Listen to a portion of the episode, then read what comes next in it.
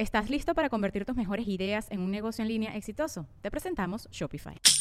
Tal vez no lo sabías, pero nuestro podcast More Than Mamis es un negocio. Y lo comenzamos, por supuesto, para desahogarnos y hablar sobre la maternidad, no para convertirnos en expertas de ventas y del e-commerce. Así que sí, necesitábamos ayuda para vender nuestro merch y poner en marcha nuestra tienda. Por eso estamos tan contentas de usar Shopify. Regístrate con tan solo un dólar por mes en shopify.com barra sonoro, todo en minúsculas. Ve a shopify.com barra sonoro para llevar tu negocio al siguiente nivel. Shopify.com barra sonoro. Estás escuchando El Dolop, parte de Sonoro y All Things Comedy Network. Este es un podcast bilingüe de historia americana en el que cada semana yo, Eduardo Espinosa, le contaré un suceso histórico estadounidense a mi amigo José Antonio Badía, que no tiene idea de qué va a tratar el tema. ¿Qué tanto sabes de ingeniería civil? Que mi papá es uno de esos. Ok. ¿De, de civil? Es ingeniero. Es la mitad. Es ingeniero y, es ingeniero. y es muy civilizado. Sí, totalmente, sí. sí. Nació en la civilización. El agua con radio funcionó bien hasta que se le cayó la mandíbula. ¿En qué ojo me pongo el parche? Malditos salvajes incultos. Pagaba 25 centavos a los niños de la localidad por cada perro o gato que le llevaran. No, espérate, ¿qué? El parque se hizo consciente, el parque probó la sangre, güey. Ahora necesitaba- ¿De qué se va tan? Lo bueno es que nada más te trabas cuando lees, ¿verdad? Sí, sí, sí. –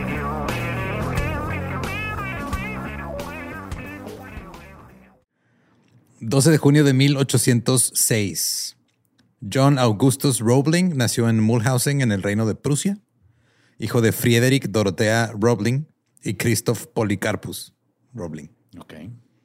Eh, sus padres re- reconocieron a su inteligencia a una edad temprana, era un niño genio, así que su madre hizo arreglos, su madre Friedrich hizo arreglos para que se fuera a sus 15 años a la ciudad de Erfurt a recibir educación en matemáticas y ciencias.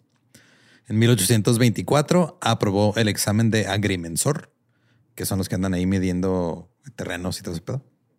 Con palos, ¿verdad? Y usando las estrellas, porque eso se oye como algo mágico. Tenemos un nigromante, un agrimensor, y vamos a ver dónde es el mejor lugar Es- para poner un cementerio. Ándale, es como es, es topografía, pero es, es- Pero eh, se oye más vergas.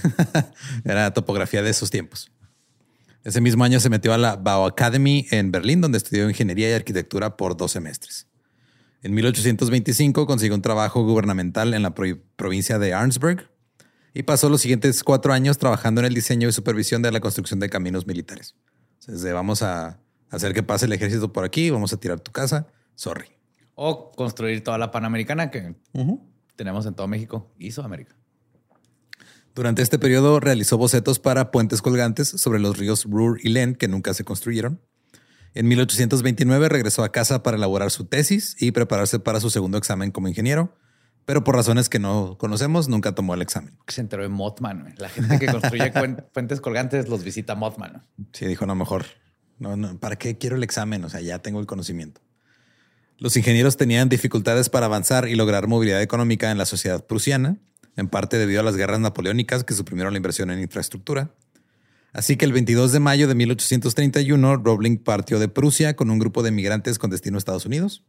Entre ellos iba su hermano mayor Karl Roebling y el ingeniero Johann Adolphus Etzler, quien creía que podía crear una utopía tecnológica en los Estados Unidos. Yes. Dijo, vámonos, sí, vámonos a Estados Unidos y hacemos nuestra propia sociedad, sociedad utópica. Todo va a estar bien. ¿Qué vas a hacer? Ah, barbero, tú vas a hacer una sociedad utópica. Hey, es, es- es el sueño americano, güey. Yes. La tierra de la oportunidad. Al llegar a Pensilvania, los hermanos Roebling tuvieron una disputa con Etzler y el grupo se separó. Así que los Roebling dijeron, mejor vamos nosotros a hacer nuestro propio eh, asentamiento acá alemán. Compraron 640 hectáreas de terreno en el condado de Butler con la intención de establecer un asentamiento granjero alemán llamado Germania y después lo renombraron a Saxenburg. De Saxon, ¿ok? Cuando llegaron los hermanos Roebling, Estados Unidos estaba en las últimas etapas de un auge económico, pero esto terminó en el pánico financiero de 1837, que fue también una depresión. Ah, no sabía. Ajá. Pero pues ahí fue. Pero con más sustos. Este Sí. fue un pánico. No nada más fue Ajá, una o sea, el, depresión. el- el pánico financiero fue un ah y la depresión fue un ah. Oh. La diferencia. Ese mismo año, su hermano Carl murió, así que John tuvo a su primer hijo, Washington Augustus. Sea, como que dijo, pues hay que mantener el equilibrio aquí en la familia. Exactamente. Si Se no va se uno. desbalancea el Sí. planeta. Ajá. Entonces Washington Augustus nació y luego decidió John abandonar el trabajo de granja y regresar a ser ingeniero para poder mantener bien a su hijo. Primero trabajó en la mejora de la navegación fluvial y en la construcción de canales. Trabajó para los ferrocarriles como topógrafo. Luego comenzó a trabajar en el diseño de puentes colgantes. En 1840 le escribió al diseñador de puentes colgantes Charles Elliott Jr. y le ofreció ayuda con un puente cerca de Filadelfia. Y en 1841 comenzó a producir cuerda de alambre en Saxonburg para utilizarla en sus proyectos. O sea, antes le hablabas a alguien así de que, hey, ¿necesitas un puente? ¿Quieres que cuelgue ese puente? Estás hablando con la persona correcta. güey. Ahí voy para allá. Ibas vendiendo puentes colgantes de puerta en puerta. Sí, Pero si entre una puerta y la otra no había. propia cuerda, ¿eh? De hecho, sí, güey. O sea, el pedo Sí. puede. Decir, ah, puedo poner mi propio negocio para hacer el, el alambre, la cuerda para. Pero entonces poder- tengo que vender el puente que... Ajá. Entonces, es que los pilares están sobrevalorados. Sí, hola amigos alemanes, ¿se acuerdan que estábamos eh, haciendo cosas de granjeros? Pues ahora no, ahora vamos a hacer alambre.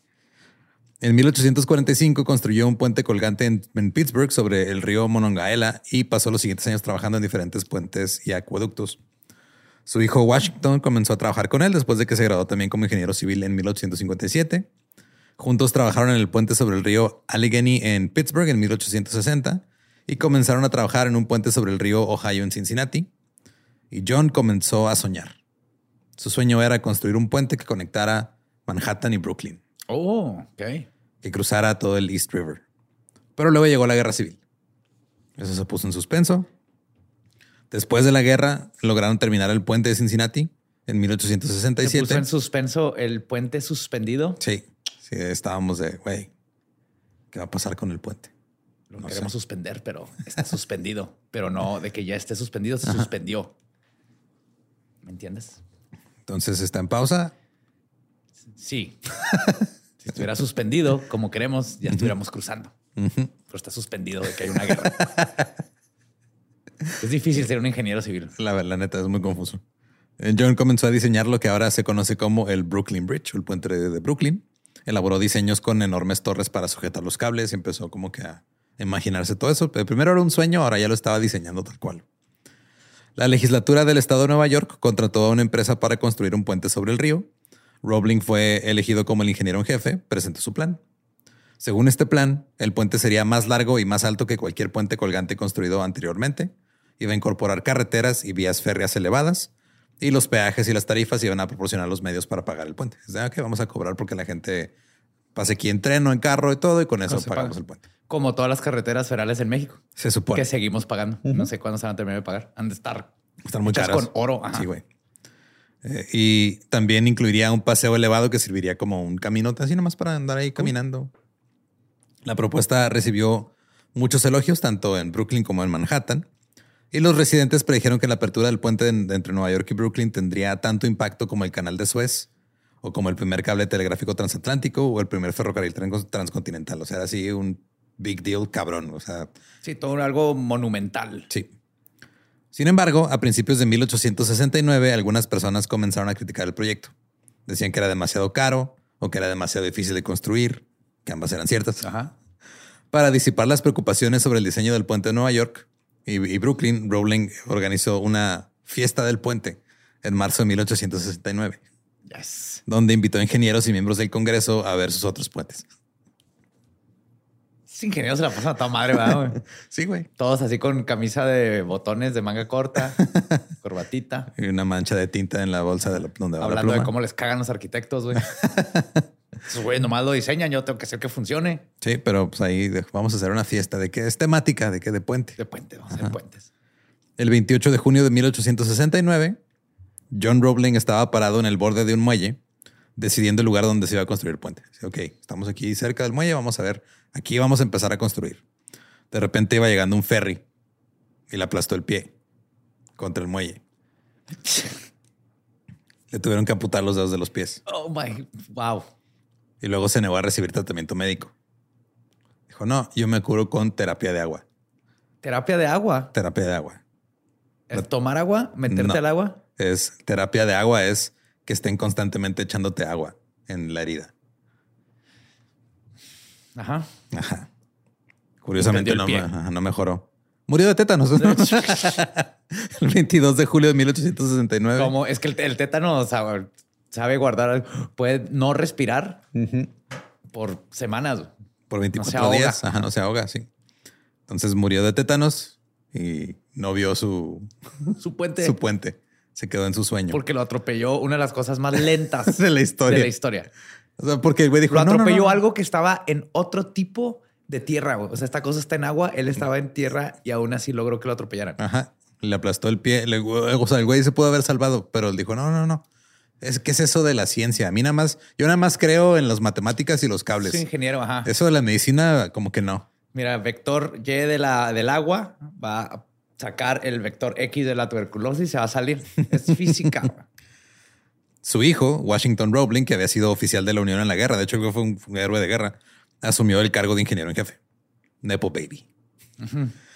John Roebling había optado por construir el puente con acero en lugar de hierro, como se había utilizado en puentes anteriores, porque el acero lo iba a hacer más fuerte. De hecho, calculó este güey así: necesitamos que, o sea, eh, así la, la fuerza que necesita el, el puente, hay que hacerlo muchas veces más fuerte de lo que necesitamos. Como debería ser. Por si ¿no? las dudas. Sí. Sí, creo que en ingeniería siempre es más. Si no era cuestión de dinero, creo que habrían muchos más ingenieros, porque así que ¿cuántos cables necesitamos? Putero. Un putero de cables. Sí, obviamente Y tenían ya. que usar acero porque eh, iba a ser más fuerte que el hierro y porque era el puente más pinche grande que se había construido hasta ese, hasta ese momento. Y, eso que no sabía que eventualmente iban a haber miles y miles de carros, Ajá, trocas, RVs. de elefantes, pero llegaremos a eso. Wow, oh my God, esto se pone interesante. Eh, Washington realizó varias eh, mejoras importantes en el diseño del puente y desarrolló aún más las técnicas de construcción. La construcción por fin empezó el 2 de enero de 1870. Para hacer los cimientos, se hundieron en el río unas enormes cajas sin fondo como cajones. Se les bombeó aire comprimido, lo que permitió que pudieran cavar por dentro y luego se construyeron unas torres de piedra encima de estos cajones que se fueron hundiendo hasta que llegaron al fondo del río. Ok. Obviamente fue un trabajo bastante eh, complicado. El hijo de John Roebling entró en uno de estos palcos para supervisar el trabajo y se vio envuelto en un accidente del que nunca se recuperó por completo. Lo atropelló un avión. En 1870 se produjo un incendio en uno de los cajones. Desde dentro del cajón, Roebling estaba dirigiendo los esfuerzos para extinguir las llamas. Lograron quemar a- a- en el agua Sí. algo. Hay algo con esta familia de ingenieros, ¿no? Mira, el, pues, digo, el, el río en Ohio cada rato estaba quemando, güey. O sea, sí. En esa época el río estaba en fuego cada cierto tiempo. Y trabajar con aire comprimido dentro de estos cajones le provocó la enfermedad de- por descompresión. Oh, wow. Le dieron the bends. Los bands. Destrozó su salud y le impidió visitar el sitio de construcción otra vez. Entonces el ingeniero en jefe, pero ya no podía ir a visitar el sitio de construcción porque estaba enfermo. Entonces, eh, luego se creyó que tenía neurastenia, que en la, en la época era una debilidad mecánica de los nervios. O sea, si tenías... Era, como una mezcla entre Artritis. artritis, reumatoide y otras cosas. O sea, como muchas... Sí, ya no puedes aplastar. Básicamente es ya, ya tus nervios ya no sirven. Ok. ¿Qué es? Es neurastenia. No sabemos por qué sirve, o sea, por qué o cómo ni nada, pero así le decían. Esto lo llevó a una adicción a los medicamentos. El punto es de que su salud estaba de la chingada. Se tuvo que quedar en su casa en Brooklyn y su esposa Emily era la que llevaría las instrucciones a los, a lo- a los que estaban construyendo el puente todos los días. Hay un juego de niños eh, donde aprendes cómo se echa a perder un mensaje, ¿no? Teléfono chino. Aquí están mandando instrucciones de ingeniería Ajá. de una persona. esto Sí. va a salir muy bien. Ajá. Bueno, o sea, el güey que quería hacer el puente se murió porque lo atropelló un ferry, Sí. el, el pie. El hijo. El hijo le dio dio, le dio ajá, descompresión. Ajá. y descompresión. Se y hizo adicto. y- Y, que, un ajá, y fuego luego en el agua. Fue bueno, pues que, que mi esposa se haga cargo. güey. Sí me- pero sí me entendiste, mi amor. A ver, entonces, si la cuestión está en 35 grados, hay que cablear con. Pero, ¿los grados son Fahrenheit o son 08, centígrados? Chingada madre. Entonces, eh, Emily era autodidacta, aprendió sobre la construcción de puentes e ingeniería civil, nomás de ver a su esposo trabajar. güey. Oh, wow, qué vergas. Asumió gran parte de las funciones del ingeniero en jefe, incluida la supervisión diaria y la gestión del proyecto. Y aunque la pareja planificó conjuntamente la continuación de la construcción, Emily, o sea, porque literal se ponían, o sea, no, el güey nomás llegaba y le decía, diles que hagan esto, era, ok, ¿qué es lo que tenemos que hacer? Y él le decía, mira, está pasando este pedo, este, yo Oh. opino esto. O sea, ella... Creí que nomás era como una mensajera. No, no, se involucró. No, ella se involucró de lleno porque pues, es un pinche proyecto enorme, güey. Es un Y- puente. Ajá, o sea, y pues, también le gustaba. Emily, de hecho, eh, hubo un, un punto en el que ya los, los- los jefes de, o sea, de la ciudad estaban de, pues ese güey nomás está ahí en la cama en su casa y no va a haber nada. O sea, ya hay que quitarlo, ¿no? Y ella decía, no, es que, o sea, pues yo estoy supervisando la obra, pero estoy consultando con él muchas cosas y ella... Él, él sabe Ajá. mate. Sí, ella, ella presionó para que no lo corrieran después de enfermarse. Una vez terminados los cajones, se construyeron pilas encima de cada uno de ellos sobre los cuales se iban a levantar ya las torres de mam- mampostería. La construcción de las torres fue un proceso complejo que tomó cuatro años. En 1875, mientras se construían las torres, el proyecto ya había agotado su presupuesto original de 5 millones de dólares. Dos comisionados de puentes, uno de Brooklyn y otro de Manhattan, solicitaron a los legisladores del estado de Nueva York que les dieran más dinero, otros 8 millones de dólares para seguir con la construcción. Me iba a burlar de que qué hace un comisionado de puentes, pero ya me acabas de contestar. Ya Consiguen dinero para hacer puentes. El primer cable temporal se tendió entre las torres el 15 de agosto de 1876, pero para diciembre de ese mismo año aún no se había adjudicado un contrato de acero para los cables permanentes. Este cable nomás era por mientras, en lo Ok. que iban ocupando las cosas. Finalmente, el contrato fue adjudicado a J. Lloyd, Ha- Lloyd, perdón, Lloyd High en enero de 1877. Entonces, en agosto tenían un cable temporal y estaban medio trabajando ahí. En enero fue de, ah, bueno, vamos a comprar los cables este güey. Ahora sí, ajá. Tiene que empezar a hacerlos. O sea, todo no los. No, los pues no, le acaban de dar la lana. Sí, ok. Mientras se hilaban los cables, también comenzó el trabajo de demolición de edificios a ambos lados del río para hacer los accesos al puente. Ya. Porque pues había casas, había. Sí, negocios, terminaba ahí en casitas que estaban al. Que Este trabajo, sí, este trabajo se completó en septiembre de 1877. Para mayo de 1878, los cables principales estaban completos en más de dos tercios del puente. Sin embargo, en junio de 1878, uno de los cables se deslizó. O sea, como que se movió cuando no debería moverse así, tan a madre. Como que no se reventó, pero como que se venció poquito Ajá. y mató a dos personas y hirió otras tres. Que es un pinche cable Sí, he visto Una- que cortan personas a la mitad. Sí, bueno. Una investigación posterior descubrió que High había sustituido alambre de calidad por alambre inferior en los cables. Hyde Pérez se llamaba. Ajá. De 80 anillos de alambre que se probaron, solo 5 cumplieron con los estándares que le habían pedido. El güey para embolsarse más dinero ajá. usó material culero. Y se estimó que High había ganado unos 300 mil dólares al hacer este desmadre, este engaño. O sea, el güey se embolsó 300 mil dólares nomás por Por usar ahorrarse- material de, de menos calidad. En este punto ya era demasiado tarde para reemplazar los cables que ya estaban. Entonces tuvieron que, eh, o sea, eh, ahí Washington se puso a hacer el, o sea, Washington y Emily hicieron el cálculo y dijeron, este cable eh, nos va a bajar el, como que, o sea, el margen de error que tenían es, necesitamos que este puente sea entre seis y ocho veces más fuerte de lo que tiene que ser. Ajá. Con este cable ya nada más iba a ser cuatro veces más fuerte o más sólido lo que tenía que ser. Ok. Entonces estaba funcionando a Antes podía pasar seis elefantes, ahora nomás dos. Tres. Cuatro. Pero está hecho para que aguante a un güey. Ajá.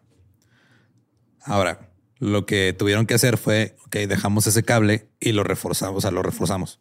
Le agregamos el, el cable ese culero. Le eh, ponemos cable Lo, vamos a reforzar y vamos a poner más cables para sustituir la mamada que hizo este güey y vamos a hacer que este güey lo pague. Le ponemos un chingo de duct tape. Con eso, güey. De hecho, para evitar controversia pública, no corrieron al contratista que hizo esto mal. Lo que hicieron fue hacer lo que él pagara todo este trabajo extra. La reparación. Sí. Entonces, con ese dinero extra que se había robado, al final el güey tuvo que regresarlo a manera de pues, corregir la mamada que hizo. El contrato por el cable restante se otorgó a la compañía de John Rowling Son. y el 5 de octubre de 1878, el último de los cables pasó por el río. Ocho años después de que empezó la construcción. güey. La construcción de la superestructura del puente comenzó en marzo de 1879. Ese mismo julio, los fideicomisarios decidieron adjudicar un contrato de acero a Edgemore Iron Works, con sede en Filadelfia, para que fuera entregado en 1880. Para febrero de 1880 todavía no comenzaban las entregas de acero, a pesar de que se supone que tenían que empezar en enero. Edgemore dijo, no, no, no hay pedo. Sí, sí, vamos a cumplir con el contrato, todo chido. Pero para noviembre del año siguiente, 1861, todavía no terminaban de entregar lo que tenían que haber entregado en el año 1880. No nos sorprende nada de esto a los mexicanos, ¿no? No. Es, es como funciona nuestro país. Entonces le preguntaron al presidente de Edgemore, oye, ¿qué está pasando? Dijo, ah, es que no es mi culpa, es culpa de otro güey. Es culpa de otro contratista que se llama Cambria Iron Company.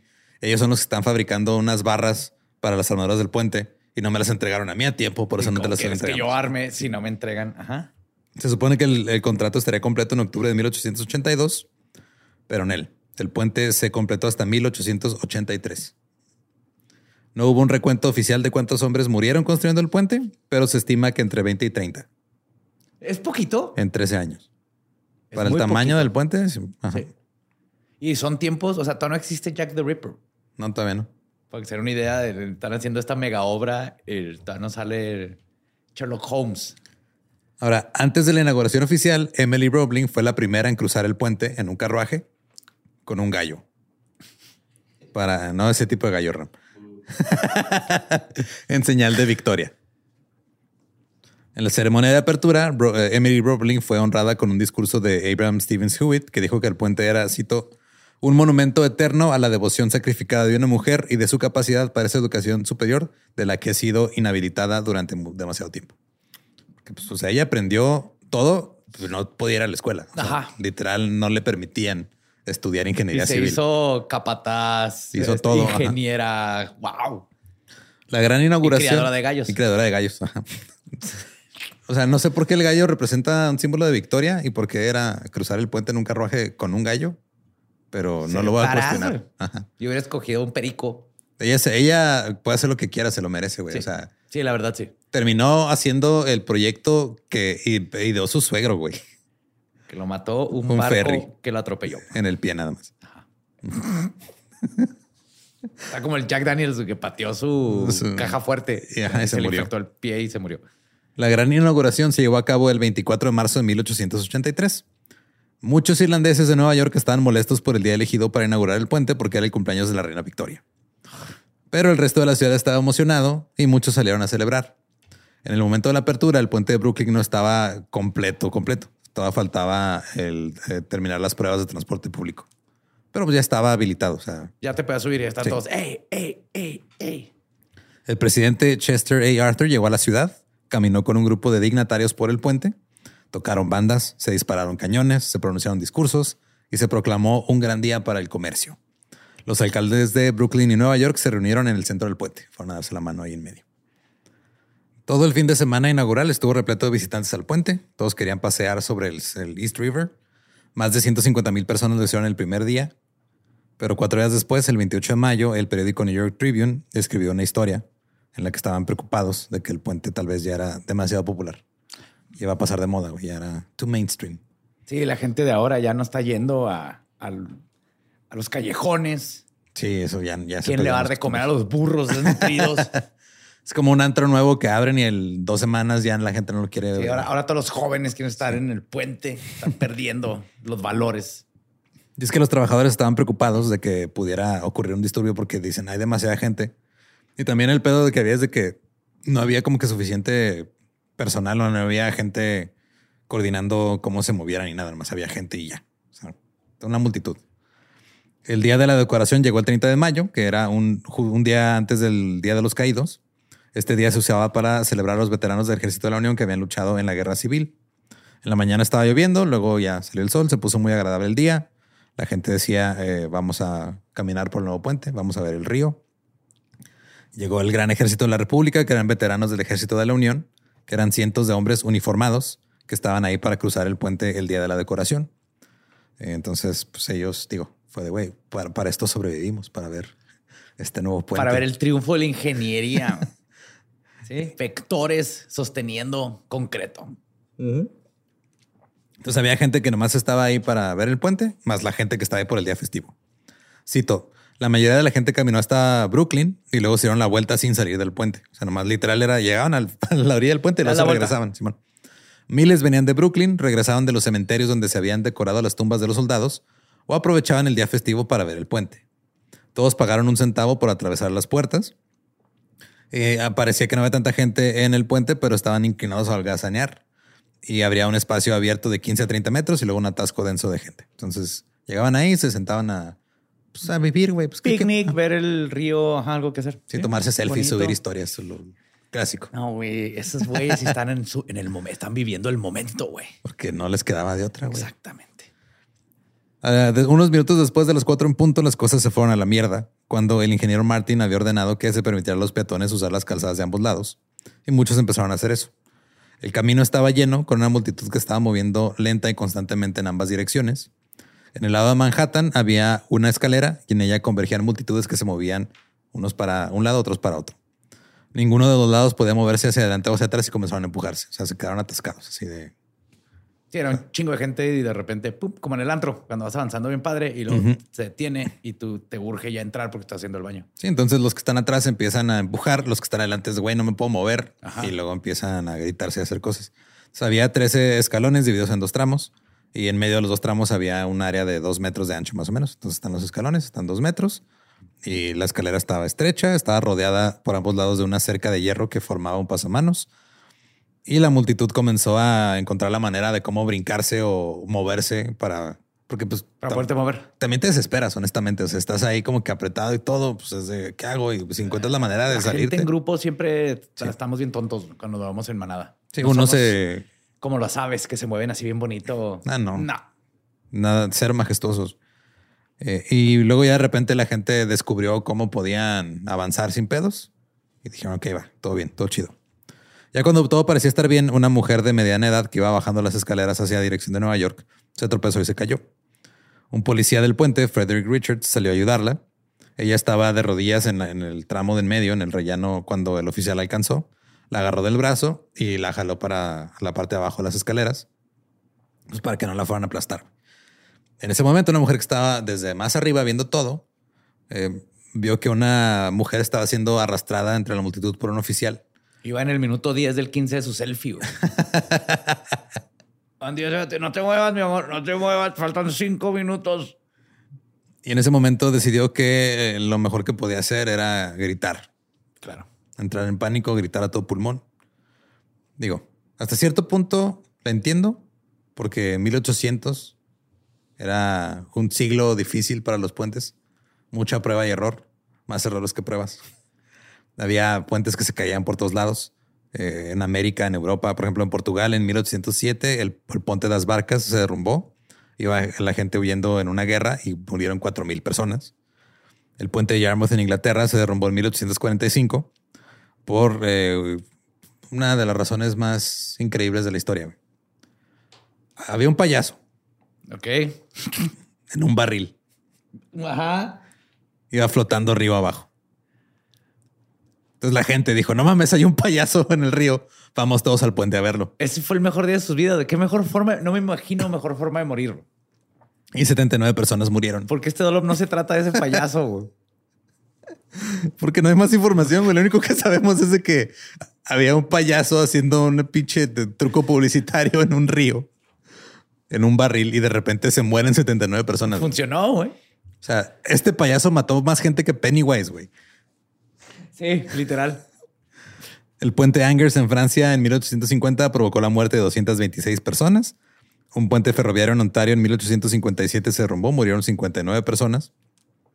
Otro puente ferroviario en 1859 en la India provocó la muerte de 70 personas. Es que eran tiempos donde es que ¿qué onda? Soy zapatero, doctor, barbero, agricultor y ahora estoy empezando a hacer puentes. Que les construyo un puente. Así era, ¿no? Hoy en día es, este, soy diseñador gráfico, editor, creador de contenido. Influencer. Influencer. Entonces, en un puente repleto de gente, que algunos están muy emocionados por la maravilla, la maravilla de ingeniería y otros asustados porque, güey, se están cayendo puentes en todos lados. Que una mujer de repente empieza a gritar. Puso en pánico a todo el mundo. Puso en pánico a todo el mundo. Unos nomás estaban así con qué pedo con esta mujer porque está gritando y otros sí empezaron a, a querer salir de ahí. Que dijeron, si alguien gritó es porque algo está pasando. Eh, la gente se apresuró a moverse hacia adelante. En los que estaban arriba se adelantaron. Instantáneamente, unas tres o cuatro personas en la escalera fueron levantadas por la inercia de la multitud y luego cayeron al suelo. porque de repente estás ahí y luego terminas como sardina aplastada. Sí, te aplastan y los, los, los flaquitos se, van para arriba, como espinilla. se convierten en empus. Eh, se escucharon gritos, gemidos y chillidos desde todas partes de la escalera. Uh. Las personas gritaban cuando eran empujadas hacia adelante y caían. Y luego eran, em, eh, pues, o sea, las personas que estaban en el piso empezaron a ser aplastadas y pisoteadas. El New York Times eh, dijo, cito, la escena era indescriptible. Los niños fueron arrancados de los brazos de sus padres. Los hombres saltaron sobre las espaldas de los que estaban adelante de ellos y se abrieron paso por encima de la masa de cabezas y se alejaron como pudieron. O sea, están body surfing antes de que hubiera body surfing. Un hombre saltó muy alto en el aire, se adelantó en el extremo inferior de la masa humana, se levantó y corrió como un loco hacia la entrada de Chatham Street, donde desapareció en la calle. Ahora, incluso más personas se empujaban hacia adelante en la parte trasera para ver qué sucedía enfrente. Lo que causó más Chisme, aplastamientos güey, al frente. Estaban, la gente que estaba enfrente estaba llorando y rogando que ¿qué está pasando? Nos están muriendo, nos estamos muriendo porque están aplastando. A ver. Cito, una mujer corpulenta que estaba presionada contra la barandilla de hierro a un lado pedía lastimosamente ser sacada. Luego, un grupo de alrededor de 10 tipos oportunistas neoyorquinos se abrieron paso a codazos y comenzaron a robarse las cosas de la gente. Ah, mira, están atorados. Claro. Déjale quito la cartera, déjale quito la bolsa, todo lo que tenían de valor en las manos. Yoink. Esto solo hizo que la gente entrara en pánico aún más. Sobre todo cuando los sombreros comenzaron a caer de sus cabezas y una lluvia de sombreros inundó los techos de las casas de abajo. Cito, guantes y pañuelos se perdieron a montones y no pudieron ser recogidos de nuevo. Muchas joyas fueron arrancadas de sus ataduras y hechas pedazos bajo los talones de la masa. Un hombre parado sobre otros llegó al costado del paseo, se jaló de los cables del puente y salió a la calzada. Otro joven trepó por la estructura del puente, pero su pie quedó atrapado en una abertura. Luego la multitud este, que se estaba ahí mo- moviendo, balanceando y todo, lo aplastó. Así como el ferry aplastó al, el pie de ese güey, la multitud aplastó el pie de un güey que estaba queriéndose escapar por otro lado. ¿Dónde está Spider-Man cuando lo necesitas, Lolo? Eh, estaba ocupado. Qué triste era. Ajá. La multitud eh, básicamente le cayó encima como un, un peso muy grande, le torció el pie. Al final ya casi no ni podía caminar el pobre güey. Ay. Las personas que podían ver cómo se desarrollaba la pesadilla desde la distancia y aquellos que tenían la cabeza fría en medio del desorden comenzaron a tratar de poner orden. Fue de, a ver, vamos a, pues a- hay que ponerle fin a esta estampida, hay que sacar a la gente, a- hay que atender a los que están siendo lastimados. Otros trataron de hacer retroceder a la multitud para evitar que aplastaran los que ya estaban en las escaleras. Los detectives Mangin, Lawson y O'Connor estaban parados platicando 10 metros debajo de la escalera cuando de repente vieron un hombre que pasó corriendo. Y pasó corriendo sin sombrero, güey. Hay que arrestar a esa persona. güey. Esa persona es up to no good. Entonces, o sea, es preocupante que ande un hombre corriendo ahí en la calle sin sombrero, güey. Yo sé cómo es un criminal. Ajá, Desde que vieron un güey sin sombrero dijeron, algo no está bien. Ajá. Levantaron la vista y vieron la aglomeración. y Están ahí como que platicando acá y luego de repente voltean para, para atrás y ven, pasa un güey que así sin sombrero y voltean así de, "Ay, ¿qué están pasando ahí arriba? Luego se abrieron paso a codazos entre la masa de humanos y comenzaron a separarlos. Al mismo tiempo, la gente seguía entrando por el puente a través de las puertas de Nueva York, pero el detective saltó a la calzada, corrió hacia la entrada y les gritó a los encargados del peaje que cerraran las puertas. Dijeron, güey, ya, cierran este pedo, se está juntando la gente aquí y se están aplastando. Uno de los encargados del peaje dijo que no lo haría hasta que las instrucciones vinieran directamente del ingeniero Martin. Traen a Martín, güey. No, no importa. ya sé que ya me rompieron el brazo y no puedo respirar, pero yo no soy ingeniero, necesitamos un ingeniero, güey. El detective Mangin luego corrió a, corrió a la comisaría 26 en el ayuntamiento y les dijo lo que estaba pasando. Que estaba ahí cerquita, así una, una cuadra y fue de, necesito ayuda, güey. Ey, se está muriendo gente, necesitamos al ingeniero. Al Inge. Háblenle al Inge ya. Al mismo tiempo, un empleado del puente llamado Dempsey agarró un cincel y un martillo y corrió por las vías del tren. Mientras hombres y mujeres, es que o sea, estaban las vías del tren abajo, estaba en la parte donde está caminando la gente por un lado. Eso no entiendo qué cosa que chos va a hacer con un cincel y un martillo. Pues empezó a pegarle a, a tuercas de hierro de la barandilla Oh, para abrir la... para abrir un, un- un agujero y que la gente pudiera salir por ahí.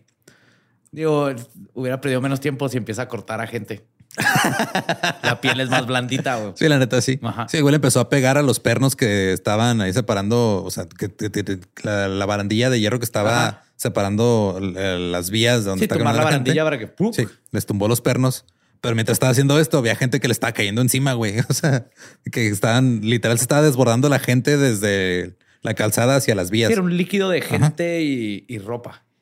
Y por este agujero empezaron a pasar la gente que estaba herida, güey, porque ya había muchos heridos. Así como que son los, los que solo intentaban escapar. Había gente que dijo, ah, por ahí hay un agujero, pues ahí voy y por ahí puedo salir. La policía en el puente comenzó a aliviar la aglomeración reteniendo a la multitud. Cito, 15 hombres de la compañía A del duodécimo regimiento marchaban por el puente en un viaje de placer y estaban a poca distancia del lugar cuando ocurrió el pánico. Asaltaron para ayudar a- por encima de la barandilla de piedra, para ayudar a la gente a brincar la barandilla para irse a las vías del tren. Algunos ayudaron a sacar a los muertos porque ya había gente muerta abajo de los, de, de los aplastados, mientras que otros ayudaron a mantener la, la multitud arriba que no se fueran hacia las escaleras. Ahora los empleados del puente, los policías y los conductores de carretas que andaban por ahí estaban haciendo lo que pudieran hacer para ayudar. Simón. Cuando comenzó la aglomeración, hombres y mujeres instintivamente sostuvieron a sus hijos por encima de sus cabezas. Ajá. Yeah. Los hombres que estaban ayudando empezaron a agarrar a los niños para sacarlos de peligro. Body surf. Y luego los aventaban otra vez. Así, órale, ya va a empezar otra rola. Sí, había un bouncer ahí agarrándolo. El... Órale, cabrón. Entonces, literal, era una cadena humana de, ah, ahí te va un niño, güey, y el que sigue. Y así se lo hicieron pasando hasta que estuvieran a salvo. Luego empezaron a, sacar a sacar a mujeres y hombres de la pesadilla de esta misma manera. Algunos tenían la ropa hecha a garras, otros estaban gravemente magullados y sufriendo. Si bien la mayor parte del aplastamiento había ocurrido en la escalera, en la parte superior también hubo una gran- un gran aplastamiento de personas.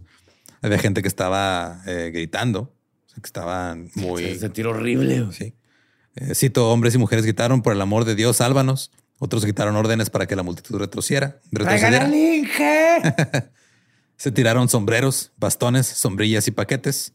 Las mujeres parecían indefensas, mientras que los hombres, que deberían haber actuado mejor, se pararon gritando, demasiado desconcertados para subirse a las vigas cuando tuvieron la oportunidad. O sea, el periódico está diciendo, a ver, hombres, ustedes no valen verga, la neta. Sí, todos de fuck it. Básicamente fuck it, fue, fuck it, fuck it". entiendo que las mujeres griten en pánico, pero ustedes... Es que esos güeyes que escriben, güey, nunca les tocó que les hicieran bolita en la secundaria o en la prepa. güey, Y estará mero abajo y se siente bien culero. Sí. Otra cita de otro periódico, cito, la primera persona que salió fue una mujer robusta que vestía un vestido azul. Fragmentos del vestido colgaban de la cintura, pero cada partícula de la ropa de la cintura para abajo había sido despojada de su persona. Por extraño que parezca, la mujer solo resultó herida levemente y el caballero que la acompañaba escapó con la pérdida de su sombrero. Muy bien. Solo perdió su sombrero. Nada más. Que digo, es toda su este, civilidad, pero está vivo. O sea, llegó una mujer. Básicamente esa mujer, este, esa mujer inventó la minifalda sin querer ahí. y el otro güey inventó andar sin sombrero, güey. Sacaron a un niño pequeño cuyas piernas estaban gravemente lastimadas, pero él nomás estaba gritando, salven a mi papá, salven a mi papá. Entonces de repente sale un, un señor de la multitud, lo ve y le dice, mi hijo lo agarra, lo aprieta, luego lo abraza, le da un beso en la frente y se lo lleva en pánico para que lo atienda un doctor. ¿Sí salvó el papá? Simón. Ok. Y eh, al igual que muchos de los que fueron liberados, salieron corriendo, o sea, estaban huyendo de no sabían qué pasó. Ellos nada más sabían que no, no, no querían estar ahí, güey. Entonces la policía, los reporteros están tratando de hablar con la gente, pero literal eh, estos estaban saliéndose del puente porque creían que se iba a caer. güey. Ajá. Sí, estás pensando Sí. que viene una tragedia enorme. Sí, es de, se va a caer por el una puente. señora Sí. que no se fijó. Una, por una señora que vio a un policía ayudando a otra, creyó que le estaba madreando, que le estaba jaloneando y gritó. Cuando finalmente todo se calmó, los primeros rescatistas que llegaron a la mitad de las escaleras encontraron a gente muerta y gente moribunda. Había gente que había sido aplastada de una manera tan culera que estaban sangrando de los oídos y la nariz y de los ojos. Ajá. El New York Sun eh, reportó, cito, cuatro hombres, un muchacho, seis mujeres y una niña de 15 años estaban completamente muertos o murieron en unos momentos. Habían sido encontrados en el fondo del montón. Eh, los cuerpos estaban apilados a, eh, o sea, era como una lasaña de cuatro capas. Ajá. O sea, eran, Como Jonestown. ajá. La mayoría eran mujeres. Los cuerpos fueron colocados sobre la calzada y los heridos contra los parapetos. Los vagones llevaron a la gente a los hospitales antes de que llegaran las ambulancias. Y familiares y amigos de los heridos corrían junto a los vagones llorando, sollozando o gritando de desesperación. A una mujer no tuvieron otro remedio más que subirla a un carrito de supermercado y llevarla al hospital. Pero cuando llegó, ya estaba muerta. Se ve bien bonita la escena de una Sí, señora en un este supermercado si no estuviera muerta. O sea, es que también, o sea, Jackas por lo regular te subías el carrito antes de, Antes de partirte la antes madre. de partirte la madre, ¿no? Cuando ya te la habías partido. Sí. Los bomberos llegaron para ayudar a los heridos y también para ayudar a contener a toda la gente que estaba nomás de chismosa. Eh, Los hombres adultos lloraban mientras veían a, a la gente que estaba herida o veían a la gente retirar los cadáveres. Y entre lloriqueos pedían noticias de la gente que no podían. O sea, estás entre la multitud, pasa este pedo en 15 minutos, güey. Y ibas tú con alguien y de repente no lo ves y no Sí, sabes si está total. muerto, no sabes qué pedo. Entonces están Sí, yo sí, desesperados. no sabes si traes puesto su sombrero, güey. Imagínate toda la gente que nunca había visto a su amigo o a su pareja sin sombrero, güey. Entonces ahora tienes, ajá, tu pinche madre. tienes que buscar ahora a alguien eh, con información nueva sobre su cara que no tenías antes. Sí. Cito, a su alrededor se encontraban mujeres que habían pasado por la aglomeración con poco o ningún daño en sus personas, pero cuyos vestidos, incluso ropa interior, colgaban hechos jirones y cuyos sombreros estaban destrozados o perdidos por completo. Todos los artículos que reportaban sobre esto reportaban sobre los sombreros, güey. Sí, es que era parte, era como perder tus calzones. Una mujer que tenía un corte en la pierna estaba llorando porque había perdido un chal negro. Eh, solo se fue después de discutir con la policía durante mucho tiempo. De que, ella dijo: Sí, estoy sangrando y todo, pero ¿dónde está mi chal? Es claro, güey. Todos los que habían estado en la aglomeración tenían abrigos o camisas rotas o sombreros perdidos. Los niños también tenían eh, la ropa hecha garras o de plano se les había roto ya. Y el día siguiente salió Sarah McLachlan. Tenemos cinco mil sombreros aquí que perdieron a sus dueños. Ayúdenos a encontrarle su dueño. Estaban cubiertos de polvo, de suciedad, mientras algunos tenían manchas de sangre en la ropa de la gente que estaba sido aplastada cerca de ellos. Eh, pasaron 45 minutos desde que empezó el desmadre hasta que fueron retirados todos los muertos y heridos del lugar. Que digo, es bien poquito tiempo. sí, sí, sí. Aún había un chingo de gente ahí curioseando y quedaban pues ahí manchas y cosas todavía.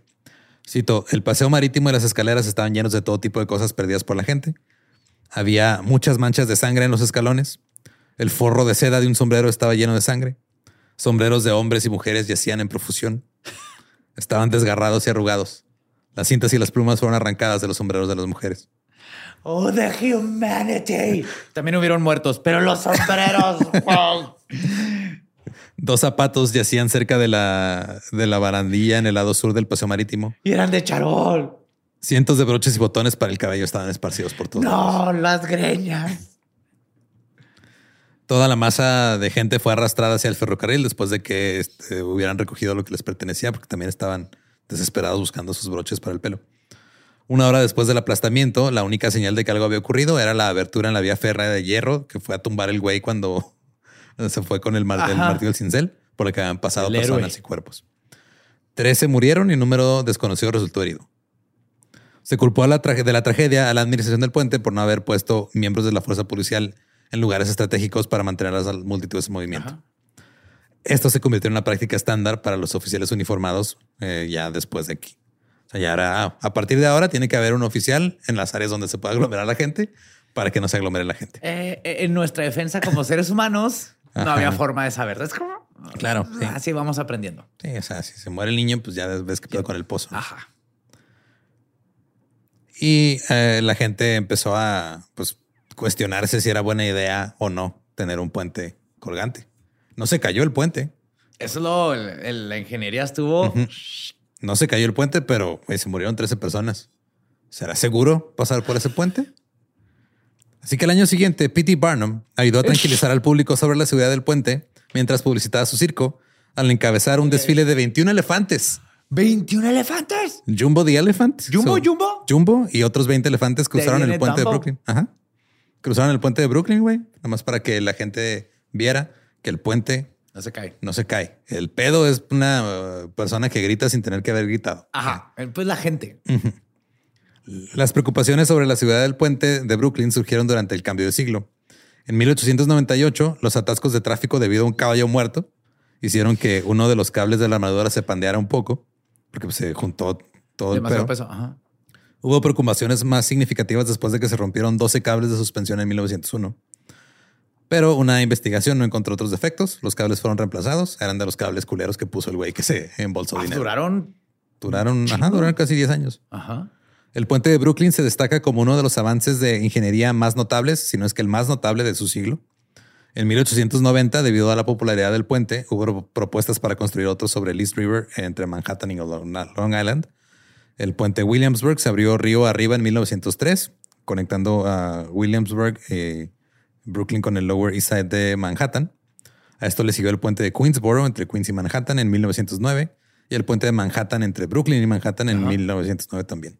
Entonces, desde que abrieron el puente de Brooklyn, hasta, o sea, en, un periodo de 26 años, se construyeron todos los puentes que siguen hasta ahorita. Wow. Incluyendo el de Brooklyn. Incluyendo que nomás Le, están dando mantenimiento. Ajá.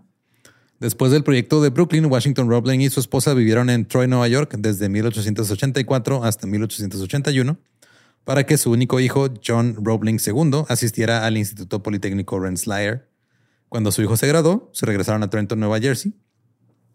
De 1902 a 1903, Washington se desempeñó como presidente de la Asociación de Alumnos de Rensselaer. Su esposa Emily murió en 1903 de cáncer de estómago. Roebling se volvió a casar en 1908.